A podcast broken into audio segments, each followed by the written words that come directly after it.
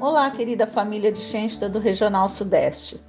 Somos Marcos e Cassiane, membros da Liga de Famílias de Xensta. Temos 24 anos de casados e somos pais do Pedro Paulo e da Mariana, que participam também da Juventude de Xensta. Conhecemos o movimento desde a adolescência e participamos da Liga de Famílias há 15 anos.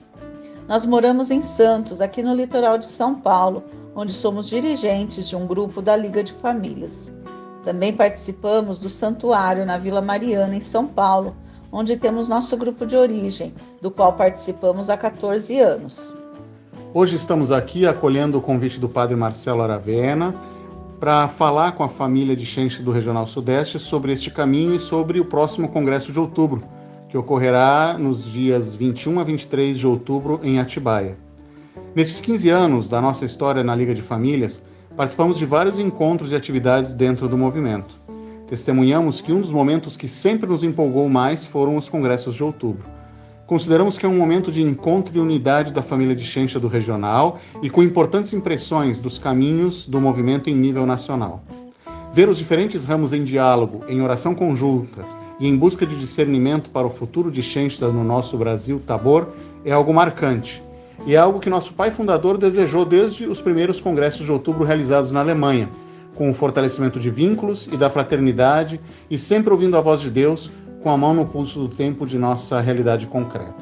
No entanto, a realidade da pandemia impôs uma nova situação e fizemos a experiência dos congressos de outubro na forma online nos últimos dois anos. Todos que participaram relataram que a experiência teve êxito, porém ficou também muito forte o anseio de voltarmos para a modalidade presencial, em que podemos estar juntos, nos olharmos, conversarmos e também celebrar a vida. Assim, juntamos-nos ao convite do Padre Marcelo e convidamos todos a se inscreverem e participarem deste congresso de outubro. Outro ponto importante é contar para vocês que estamos junto com a equipe de assessores preparando com muito carinho uma das partes deste próximo congresso. Será um momento de testemunho e trabalho do que vivemos e trouxemos do último congresso de Pentecostes, que ocorreu em Schenstadt no último mês de junho, e do qual participamos com a delegação brasileira. Este assunto será um dos destaques do nosso congresso de outubro e vamos tratar disso na tarde do sábado. Possivelmente muitos já estão acompanhando os vídeos dos testemunhos da delegação brasileira através do site www.schenstadt.org.br. São recortes que ilustram um pouco do que foi preparar e viver este congresso de Pentecostes em Schenstadt.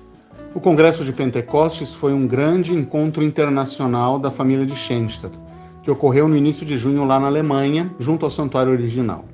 Ali estavam 145 participantes de 30 países diferentes para, unidos à nossa mãe Rainha de Schenstad, implorar o Espírito Santo para discernir o que o bom Deus espera da nossa família internacional neste tempo de grandes desafios. Este encontro foi adiado duas vezes por causa da pandemia e ocorreu um mês depois de ser suspenso o processo de beatificação de nosso pai fundador. Era hora de ouvir o Espírito Santo e descobrir seus movimentos em nosso meio, sentir a vida que Deus continua a despertar em nós. Foram cinco dias de muita reflexão, oração, escuta e partilha de vida entre as diversas comunidades e os diversos países que compõem o nosso movimento. Dias de verdadeiro cenáculo, onde clamamos o Espírito Santo e pudemos sentir que este mesmo Espírito de Deus sempre atende os apelos da sua igreja, reafirmando nossa missão para a igreja e o mundo do nosso tempo.